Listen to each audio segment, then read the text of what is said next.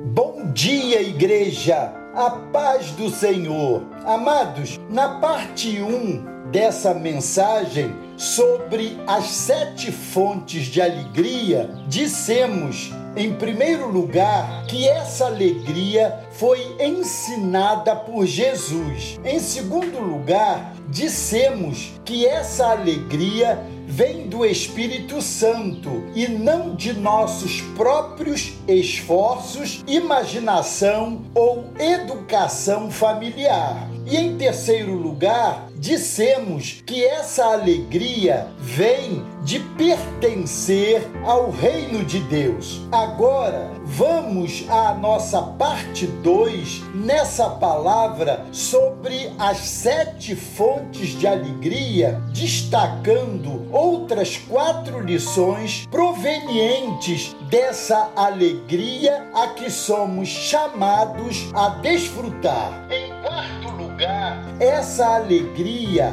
vem por meio da fé, ou seja, nossa mais absoluta confiança em Deus. Isso fica muito evidente nesses dois textos que destacamos. Romanos capítulo 15, verso 13, que diz: E o Deus da esperança vos encha de todo gozo no vosso crer. E em Filipenses capítulo 1, versos 25, trazendo-nos esse lindo testemunho. E convencido disto, estou certo de que ficarei e permanecerei com todos vós para o vosso progresso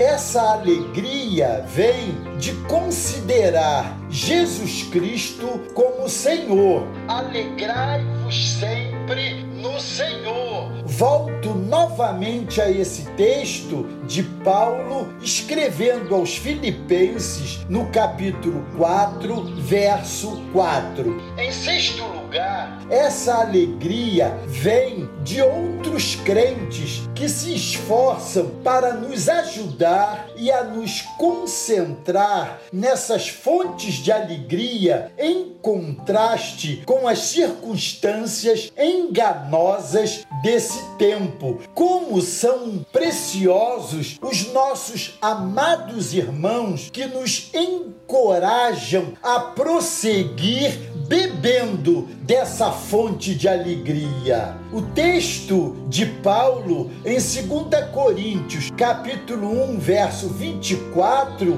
dá testemunho dessa preciosidade que vem da ajuda dos nossos amados irmãos. Paulo diz: somos cooperadores de vossa alegria. Em sétimo e último lugar, essa alegria vem dos efeitos santificadores das tribulações. Nos gloriamos nas próprias tribulações, sabendo que a tribulação produz perseverança, e a perseverança, experiência, e a experiência, esperança. Romanos capítulo 5, versos 3 e 4. É muito linda e confortante essa certeza do apóstolo Paulo. Amados, se ainda não somos como Paulo,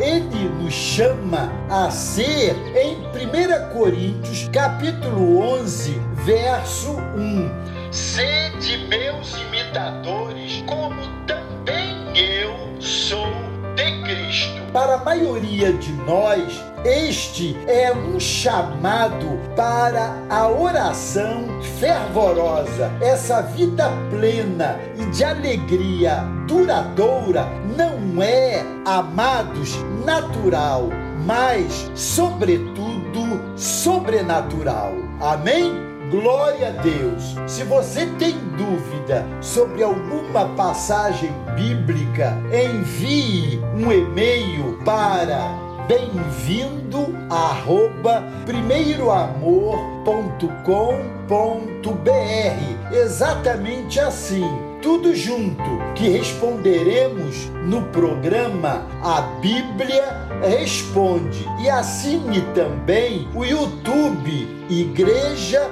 do Primeiro Amor. Combinado? Deus os abençoe.